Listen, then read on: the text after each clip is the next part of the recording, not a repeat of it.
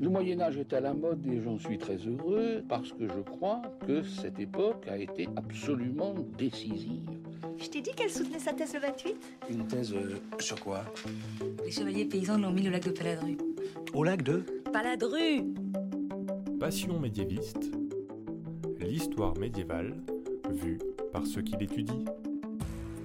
Est-ce que l'on sait tout du Moyen Âge?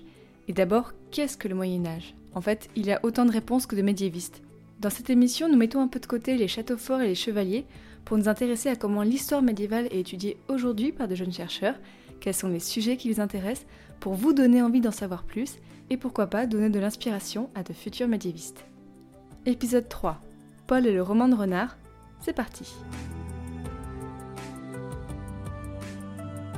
Excuse-moi, mais euh, il y a des gens que, que ça intéresse? Aujourd'hui, pour ce troisième épisode, j'accueille Paul Le Gouès. Bonjour Paul. Tu es étudiant à l'université Paris 1 Panthéon-Sorbonne en histoire médiévale et en juin 2016, tu as présenté un mémoire sous la direction de Laurent Feller intitulé La circulation des biens dans le roman de Renard. Alors pour commencer, est-ce que tu pourrais nous résumer le roman de Renard et nous présenter cette œuvre littéraire du Moyen Âge? C'est assez difficile de résumer le roman de Renard en quelques mots, mais globalement ce qu'il faut savoir c'est que déjà ce n'est pas un roman, euh, ce n'est pas une histoire qui a un début, un milieu et une fin. C'est un recueil de plusieurs épisodes, de plusieurs récits qu'on appelle branches, et qui raconte l'histoire de euh, Renard, et des euh, animaux euh, de la forêt et de la basse-cour, dans une sorte de société qui parodie la société humaine euh, médiévale. Donc on se retrouve dans plusieurs univers, dans l'univers de la cour, du roi, le lion, ou dans l'univers de la campagne, dans laquelle Renard et ses ennemis cherchent à se nourrir. Et qu'est-ce que cette œuvre a de si particulier pour qu'aujourd'hui elle soit si connue? Alors déjà, elle est connue puisque le mot français renard vient de là. C'est-à-dire que c'est l'œuvre qui a popularisé le, nom propre renard en nom commun pour désigner l'animal. À la base, et dans le roman de renard d'ailleurs, l'animal est désigné par goupil. Et en plus, on sait qu'elle est populaire, enfin qu'elle a été populaire, puisqu'il nous reste à l'heure actuelle 14 manuscrits complets et 16 manuscrits fragmentaires. Elle a été traduite en néerlandais, en anglais, en allemand, euh, à peu près à la même période, milieu, fin du XIIIe siècle.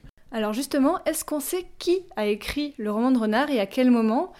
J'ai l'impression, d'après ce que tu m'as dit, est-ce qu'il y a eu plusieurs auteurs et quel a été son processus de création? Alors là, on rentre vraiment dans un problème épineux parce que la datation qui est retenue, c'est de 1175 à 1250 pour les différentes branches. Parce que, et c'est ça qui est un peu compliqué, c'est que les différentes branches n'ont pas été écrites par les mêmes auteurs. C'est-à-dire qu'il y a environ 25 ou 26 branches et elles ont toutes été écrites par un auteur différent. Anonyme évidemment, euh, sinon ce serait pas drôle. Pour ce qui est de la chronologie, elle est établie à partir d'indices qui sont soit dans le texte, soit hors texte. C'est-à-dire dans le texte, on a peut-être des mentions d'événements qui se sont passés, de personnalités euh, de l'époque. Et des événements hors texte, c'est juste tout simplement euh, le vocabulaire utilisé.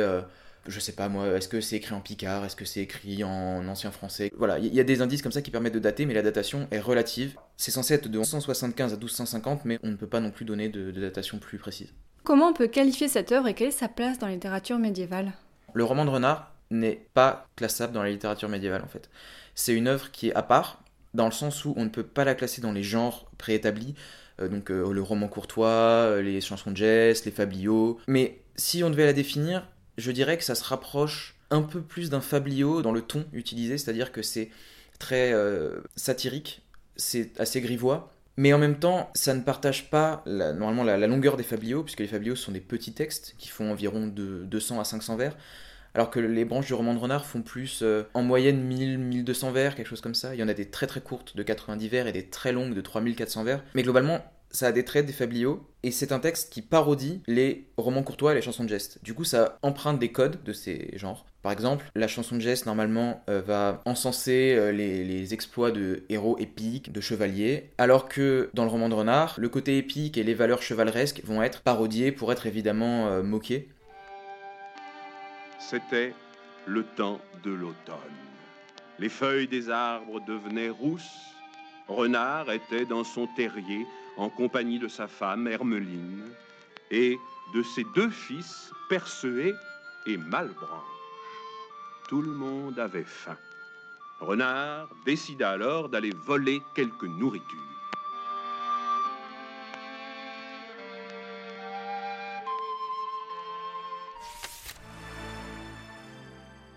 Tu as donc choisi d'étudier la circulation des biens dans le roman de renard. Pourquoi ce choix Et pourquoi étudier une œuvre littéraire dans le cadre d'un master d'histoire médiévale? À la base, ça m'a surpris moi aussi, parce que ce n'est pas moi qui ai. Alors, ce n'est pas que j'ai pas choisi mon, sujet, mais ce n'est pas moi qui l'ai trouvé en tout cas. Quand je me suis inscrit en, master d'histoire médiévale, je n'avais aucune idée de ce que je voulais étudier. Et donc du coup, quand je suis arrivé devant euh, Laurent Feller, il m'a dit, bah, il y a un sujet que je voulais donner depuis longtemps, et c'était le mien. J'ai trouvé le titre plutôt accrocheur. Et pour ce qui est de la deuxième partie de la question, donc pourquoi utiliser une œuvre littéraire en, histoire médiévale, je dirais que le fait de changer de perspective et de ne pas prendre que des documents de la pratique, c'est-à-dire des documents, des chartes, des recueils de justice, le fait de prendre une œuvre littéraire change le point de vue qu'on peut avoir sur la société et permet aussi d'étudier une histoire des représentations. Puisqu'au final, dans le roman de Renard, on ne va pas étudier la société médiévale telle qu'elle, puisqu'il y a une sorte de, miroir déformant qui est la satire, la parodie. Il faut se rappeler que même si la société renardienne singe la société médiévale, ça reste quand même une société où les barons de la cour peuvent à tout moment uriner sur euh, un arbre, euh, se faire pourchasser par des chiens et par des paysans euh, armés de bâtons. Il faut vraiment voir cet univers comme un univers particulier qui ne permet pas non plus de rentrer dans l'étude de la société médiévale telle qu'elle. Et donc pendant ton mémoire, comment tu as travaillé? Quelles ont été tes sources et tes méthodes de travail? Globalement, ce qui est assez compliqué, c'est qu'il existe plusieurs manuscrits qui ne donnent pas à voir le même roman de renard. C'est-à-dire que selon la famille de manuscrits, je ne vais pas rentrer dans les détails, mais il y a trois familles de manuscrits, et selon la famille, on a une disposition différente des branches, c'est-à-dire une histoire qui change en fait, euh, l'ordre de l'histoire qui change en tout cas. On a des branches qui peuvent différer dans leur contenu, dans leur taille, et on a surtout du vocabulaire euh, différent, une mise en scène différente, et donc du coup, déjà le premier travail, c'était de savoir quelle édition je voulais utiliser. Il y a plusieurs éditions scientifiques. J'ai choisi celle qui était peut-être pas la moins bonne, mais en tout cas la plus accessible pour euh, quelqu'un qui ne connaissait pas du tout le roman de renard, puisque c'est celle qui a été effectuée à la fin du 19e siècle et qui était traduite en français moderne. Et ça c'était très important pour moi parce que je ne suis pas euh, assez spécialiste du français médiéval pour pouvoir déceler les nuances. Et donc du coup, j'ai lu le roman de renard en français moderne. Et évidemment, j'avais le vis-à-vis en français médiéval à côté pour pouvoir regarder le texte en français médiéval. Mais pour moi, c'était important d'avoir à ma disposition le texte en français moderne. Ce que j'ai fait donc, c'est tout simplement j'ai lu le roman de renard et j'ai essayé de relever petit à petit dans ma lecture toutes les, instances de circulation de biens qui se présentaient à moi et euh, de les noter d'abord à l'aide d'un système de post-it et après euh, via informatique euh, sur un tableur Excel d'abord, puis après sur une base de données.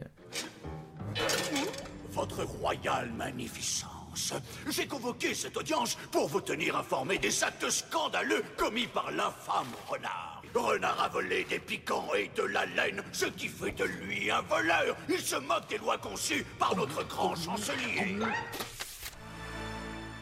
Et quelle conclusion tu as tiré de ton travail sur le roman de renard? Moi, je travaille donc sur la circulation des biens, c'est-à-dire la manière dont les personnages du roman de renard vont s'approprier des biens.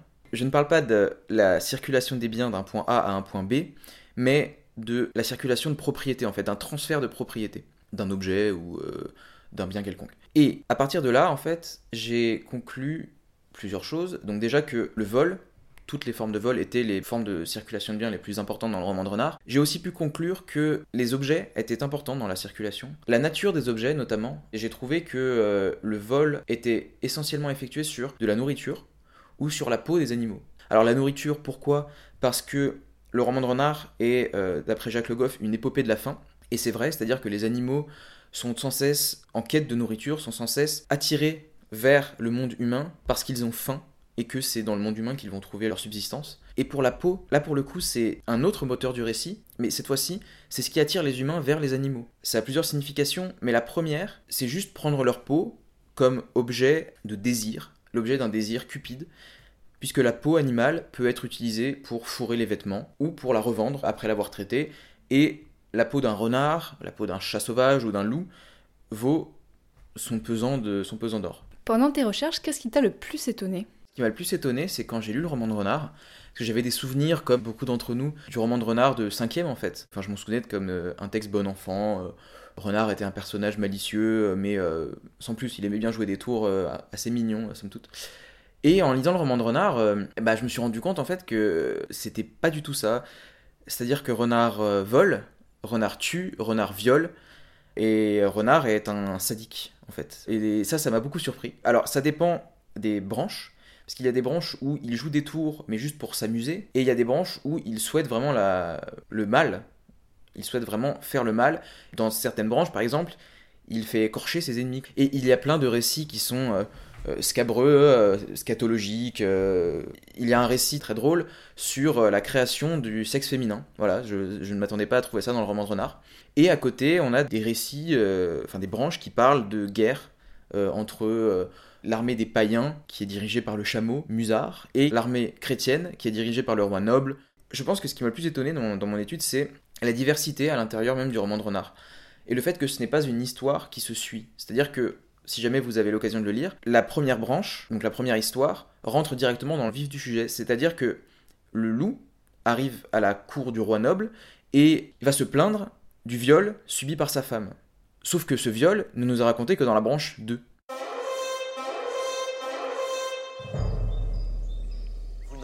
Pas cet achat. On aurait quand même pu prendre 2-3 gars euh, pour mes renforts.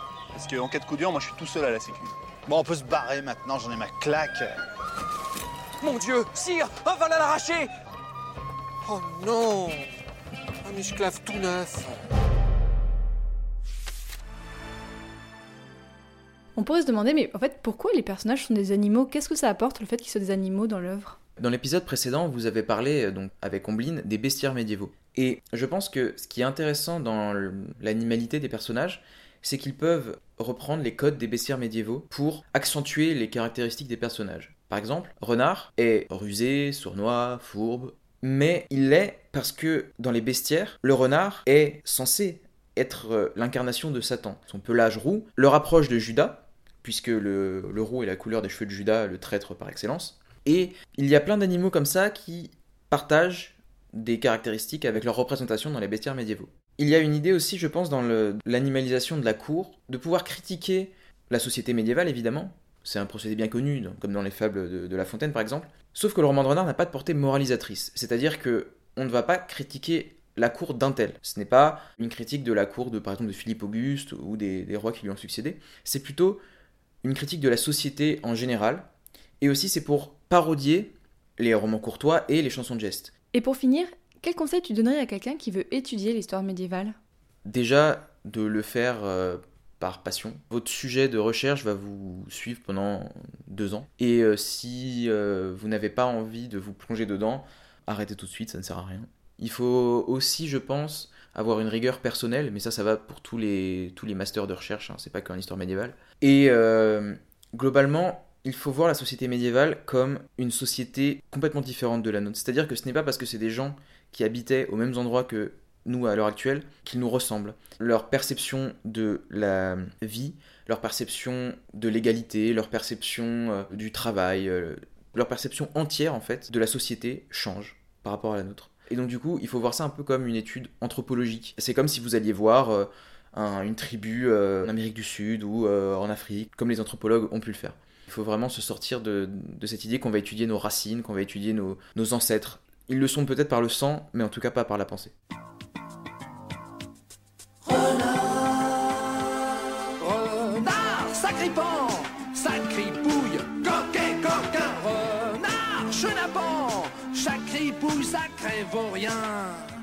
Merci beaucoup Paul pour tes éclairages sur le roman de renard. Toute cette discussion m'a donné très envie de le relire. Si le sujet vous a intéressé, vous pouvez retrouver plus d'informations dans la description de l'épisode sur SoundCloud.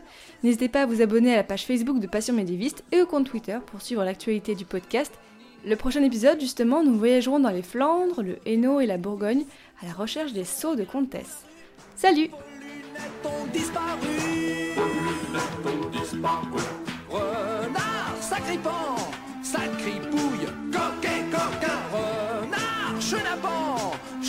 chenapan, sacripouille, sacré vaurien.